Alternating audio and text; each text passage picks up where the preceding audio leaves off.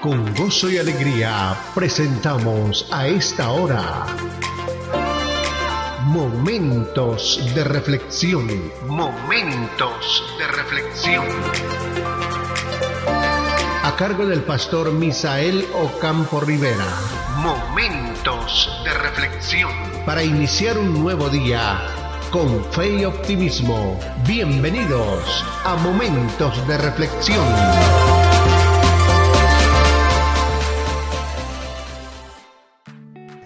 Cordial saludo amigos, aquí estamos una vez más para reflexionar sobre otra oración. El personaje del día de hoy es el profeta Jonás. Todos nosotros conocemos la historia de Jonás porque la relacionamos con el gran pez, el profeta desobediente, el profeta evangelista que Dios lo manda a hacer una tarea en un lugar y él compra tiqueta y se va para otro, creyendo huir de la presencia de Dios. Jonás en el capítulo 2 nos va a decir hoy, lo siguiente en el capítulo 2, verso 7. Cuando mi alma desfallecía en mí, me acordé de Jehová y mi oración llegó hasta ti en tu santo templo. Los que siguen vanidades ilusorias su misericordia abandonan, mas yo con voz de alabanza te ofreceré sacrificios, pagaré lo que prometí. La salvación es de Jehová. Y mandó Jehová al pez y vomitó a Jonás en tierra. Amigos, muchas personas creen que esto es una historia mítica, esta es una historia increíble, esta es una historia de esos relatos fantasiosos, esta es una historia de relatos para niños. Pero quiero decirles en este día que no es así. Esta es la palabra de Dios y este es un hecho extraordinario que aparece registrado en el libro del profeta Jonás. Viene palabra de Jehová a Jonás y le dice, levántate y ve a Nínive, aquella gran ciudad, y pregona contra ella, porque ha subido la maldad delante de mí. Y Jonás se levantó para huir de la presencia de Jehová a Tarsis y descendió a Jope y halló una nave que partía para Tarsis, pagando su pasaje, entró en ella para irse con ellos a Tarsis, lejos de la presencia de Jehová. Pero mire lo que pasa. Hizo Jehová levantar un gran viento en el mar y hubo en el mar una tempestad tan grande que se pensó que se partía la nave.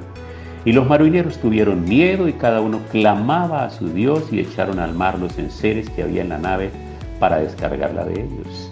Pero Jonás había bajado al interior de la nave y se había echado a dormir con el propósito de olvidarse del mandato de Dios de la comisión de Dios y que había cambiado de propósito, de plan y de dirección y se había ido hacia otro lugar. Y el patrón de la nave se le acercó y le dijo, ¿que tienes dormilón? Levántate y clama a tu Dios. Quizá Él tendrá compasión de nosotros y no pereceremos. Y dijeron cada uno a su compañero, venid y echemos suertes para que sepamos por causa de quién nos ha venido este mal. Y echaron suertes y la suerte cayó sobre Jonás. Entonces hasta aquí nosotros lo que nos estamos dando cuenta es que la pericia de los marineros, eran personas que estaban acostumbradas a conducir estas naves en ese tiempo, cuyas naves no eran a vapor, cuyas naves no tenían motor, sino que eran naves llevadas por velas y las velas eran llevadas e impulsadas por el viento, las naves eran impulsadas por el viento. Y ellos sabían perfectamente, porque eran expertos en ese trabajo y en esa materia, y por mucho tiempo lo habían hecho.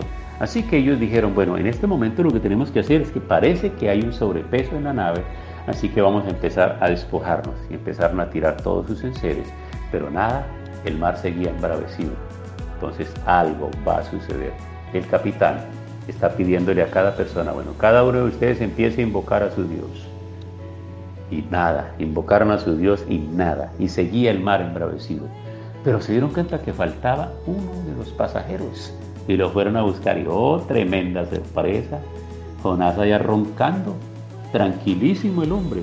Así que la pregunta es muy diciente, ¿qué tienes dormilón? Podríamos decir que era una falta de respeto. No, la preocupación era tan grande que no había lugar para que ese hombre estuviera durmiendo, sino que todos estaban clamando a su Dios y echaron suertes y todo lo demás. Y la suerte cayó sobre Jonás. Así que le dijeron, decláranos ahora qué nos ha venido este mal? ¿Por qué nos ha venido este mal? ¿Qué oficio tienes? ¿De dónde vienes? ¿Cuál es tu tierra? ¿De qué pueblo eres? Imagínese semejante examen que tiene que responder el hombre por el oficio, por su lugar de residencia, por su tierra natal y cuál es el pueblo que él tiene y a qué se dedica. Así que él responde el cuestionario, soy hebreo, temo a Jehová Dios de los cielos que hizo el mar y la tierra. Y cuando él dijo que era hebreo, ellos ya sabían la historia. Ellos, aquellos hombres temieron sobremanera y dijeron, ¿por qué has hecho esto? ¿Cómo es posible que si Dios te manda para que vayas a Nínive, tú te vas a ir? Vas a irte para Tarsis. Nosotros no vamos para Nínive, Señor. Nosotros vamos para Tarsis. Y si tú dices que eres un hombre temeroso de Dios, ¿por qué has tomado esa decisión? Y ellos no sabían qué hacer.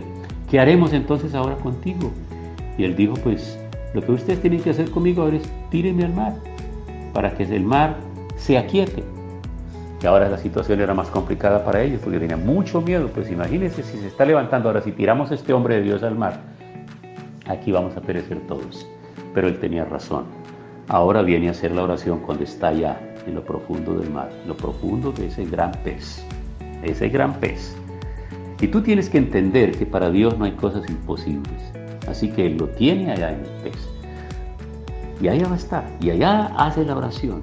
Cuando mi alma desfallecía, me acordé de Jehová y mi oración llegó hasta ti en tu santo templo. Y lo primero que tuve que hacer fue arrepentirse y pedir perdón.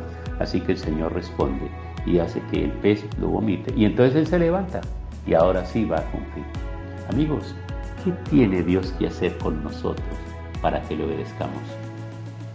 Tú, ¿qué estás esperando que Dios haga contigo? ¿Qué trato quieres que Dios tenga contigo para así levantarte a obedecer? Pues bueno, ¿por qué no hacemos una oración en este momento? Tal vez esa oración nos podría ayudar a nosotros y librarnos de un asunto tenebroso, difícil, tremendo. Nosotros tenemos que vivir el día a día. Sabemos lo que pasó ayer, no sabemos lo que va a pasar hoy y mucho menos lo que pasará mañana. Pero la oración siempre será esa línea de comunicación con Dios para que Él nos ayude en la peor circunstancia y tenga misericordia de nosotros. Señor, hoy nos colocamos delante de ti y como siempre, humillando nuestro corazón y pidiéndote perdón.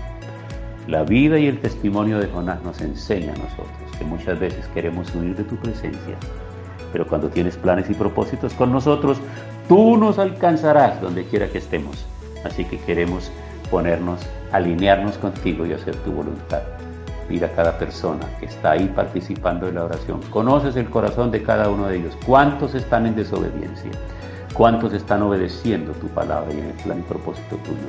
Y unos y otros necesitamos tu mano guiándonos y bendiciéndonos. En el nombre de Jesús. Amén.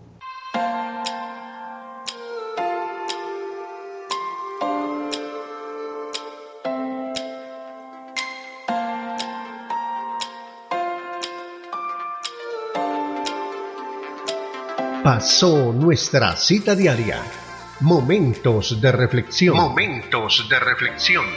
Si este tema y la oración han sido de bendición, compártalo con sus contactos para que ellos también sean edificados. Cordial invitación para mañana a Momentos de reflexión. Momentos de reflexión.